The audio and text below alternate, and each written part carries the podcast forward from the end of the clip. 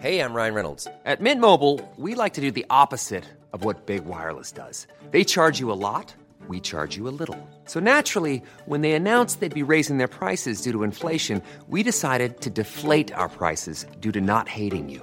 That's right. We're cutting the price of Mint Unlimited from $30 a month to just $15 a month. Give it a try at mintmobile.com slash switch. $45 upfront for three months plus taxes and fees. Promo rate for new customers for limited time. Unlimited more than 40 gigabytes per month. Slows. Full terms at mintmobile.com.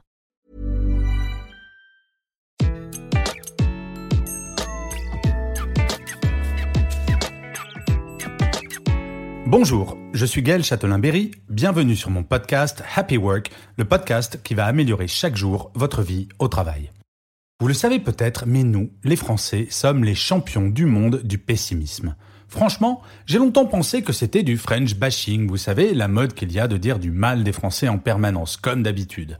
Mais j'ai lu le baromètre Ipsos qui s'appelle What Worries the World et qui mesure l'optimisme et le pessimisme de 28 pays dans le monde. Eh bien, selon cette étude, nous sommes 74% de Français à penser que notre pays va dans la mauvaise direction, alors que la moyenne des pays est de 61%. Et oui, il y a 13% de différence entre la France et le monde. Bon, je vais être très honnête avec vous. Il n'y a qu'en Chine qu'il y a moins de 10% de personnes pessimistes.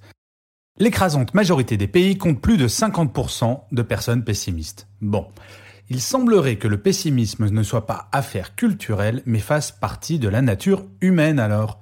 Mince, ce serait donc une fatalité d'être déprimé quand on pense à l'avenir? Eh bien non, je ne suis pas d'accord, mais alors pas du tout. Cela fait quelques années que j'ai totalement changé de façon de penser. Vous le savez, mon dada personnel, c'est de parler de bienveillance en entreprise, et ce depuis des années. Eh bien, on me dit parfois que la bienveillance en entreprise est un tantinet bisounours et que mon discours peut être trop systématiquement optimiste. Ok, pourquoi pas. Cependant, ma grand-mère disait souvent une phrase qui m'a marqué. Et oui, ma grand-mère était une grande philosophe. Elle disait Mieux vaut toujours en rire que d'en pleurer. Et c'est ainsi que depuis mon enfance, j'essaye de faire en sorte que chaque journée soit au final positive. Et croyez-moi, des journées bien pourries, j'en ai eu comme tout le monde. Mais je ne vous parle pas de ce qu'on appelle la bonne grosse journée de merde. Je vous prie de m'excuser pour la vulgarité, mais après tout, c'est comme cela que l'on en parle, non? La journée où l'on perd son boulot, ou celle où on se fait larguer, ou encore celle où l'on apprend la disparition d'un proche. Ces journées ne sont pas rattrapables. Mais quand on regarde objectivement toutes les autres journées, il y a des contrariétés, certes, mais rien qui ne vaille de se pourrir l'ensemble de sa journée, voire de sa soirée, et en plus, en bonus, se pourrir sa nuit de sommeil. Le cerveau humain a cette spécificité de retenir trois fois mieux les nouvelles négatives que les positives. D'ailleurs, ça me fait penser à ce que disait le directeur de la création de Spotify. Il disait que si on lui faisait 100 compliments dans la journée et qu'on le critiquait une seule fois dans cette journée, il n'allait retenir que 7 fois, que 7 critiques. Et oui, notre cerveau est une machine négative, mais nous pouvons le forcer à changer sa nature. C'est dingue, non? Bref, je vais vous donner quatre petits trucs tout simples qui me permettent de dire que sur une année, les journées vraiment pourries, durant lesquelles je ne suis pas positif, se comptent sur les doigts d'une seule main. Le secret numéro 1, que faites-vous quand vous venez de manger quelque chose ou de boire quelque chose que vous trouvez vraiment très très très mauvais? Imaginez, vous mangez quelque chose avec un goût innommable ou un médicament, vous savez, ceux qui sont amers et dégoûtants. C'est bon, vous l'avez en tête? Quelle serait votre première réaction après avoir fait cela? Immédiatement, vous prenez quelque chose qui vous permet d'effacer le plus vite possible ce goût que vous avez en bouche, non? Eh bien, pour les contrariétés du quotidien, c'est la même chose. Au lieu de ruminer pendant des heures, pour ne pas dire des jours, il faut faire quelque chose que l'on aime immédiatement, histoire d'atténuer l'impact de cette contrariété, voire de la faire disparaître.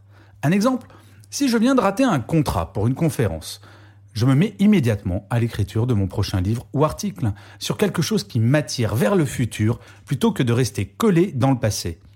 Le pare-brise est toujours plus grand que le rétroviseur, et on y voit beaucoup plus de choses, croyez-moi. Le secret numéro 2, c'est de relativiser.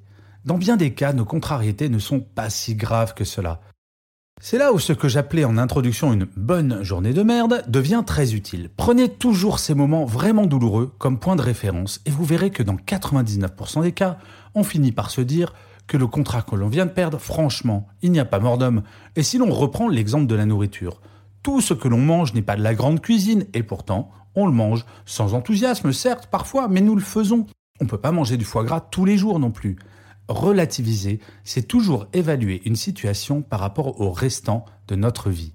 Et franchement, au travail, il n'y a pratiquement rien qui ne mérite que l'on se déprime pendant des journées entières. Il y a toujours un moyen d'agir. Le troisième secret, c'est de ne jamais passer une seule journée sans faire quelque chose pour vous. Métro, boulot, dodo, voilà le meilleur moyen d'oublier ce que c'est que d'être positif. Je ne parle pas forcément de grandes choses, cela peut être d'appeler un ami qu'on n'a pas eu depuis longtemps, se préparer un plat que l'on adore, boire un vin de dingue, regarder le film que l'on a déjà vu 500 fois mais que l'on adore toujours autant. La seule chose importante, c'est de pouvoir finir chaque journée en pensant à cette chose agréable que l'on a faite. Personnellement, j'ai un truc qui n'a rien d'extraordinaire quand j'ai passé une mauvaise journée. Si jamais je suis seul à la maison, je me regarde quelques épisodes de Camelot, la série créée par Alexandre Astier à propos de la table ronde. Ça me change les idées immédiatement.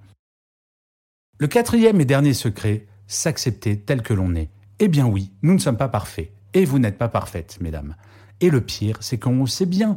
Et c'est normal, mais trop souvent nous culpabilisons à ce sujet. Franchement, si je suis honnête avec moi-même, j'adorerais avoir le physique de Brad Pitt, le talent musical de David Bowie, le talent littéraire d'Armistead Maupin, etc., etc. Mais je suis moi, et c'est déjà pas mal. De toute façon, si l'on est honnête avec nous-mêmes, nous n'avons pas le choix.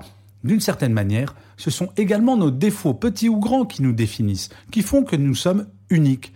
Alors vous allez me dire, facile à dire, mais comment on fait? On s'en fout des régimes, des modes, des ambitions que les autres ont pour nous, des mesquineries de certains ou de certaines, et nous ne faisons que ce qui nous fait vraiment du bien. Franchement, le quotidien est déjà suffisamment intense pour ne pas se rajouter une couche de pression additionnelle. Alors je sais, la zénitude permanente, ce n'est pas aussi simple que les quatre petits secrets que je viens de vous exposer. Mais essayez de le faire ne serait-ce que pendant une semaine entière. Et de vous y tenir vraiment, du matin jusqu'au soir. Vous verrez, votre niveau de positive attitude augmentera de façon très significative. Je vous dirais bien, c'est garanti ou remboursé, mais bon, comme les podcasts c'est gratuit, je ne vois pas bien l'intérêt. Et je finirai cet épisode pour une fois non pas par une citation, mais par une réflexion que je me suis faite il y a quelques années. L'optimiste, lui, va inventer l'avion. Le pessimiste, lui, va inventer le parachute. Les deux sont extrêmement utiles, les deux sont inséparables, mais l'un des deux mène beaucoup plus haut.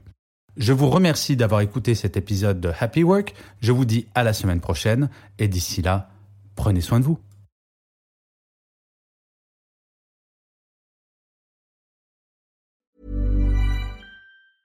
Mom deserves the best, and there's no better place to shop for Mother's Day than Whole Foods Market. They're your destination for unbeatable savings, from premium gifts to show-stopping flowers and irresistible desserts. Start by saving 33% with Prime on all body care and candles. Then get a 15-stem bunch of tulips for just $9.99 each with Prime. Round out Mom's menu with festive rosé, irresistible berry chantilly cake, and more special treats. Come celebrate Mother's Day at Whole Foods Market.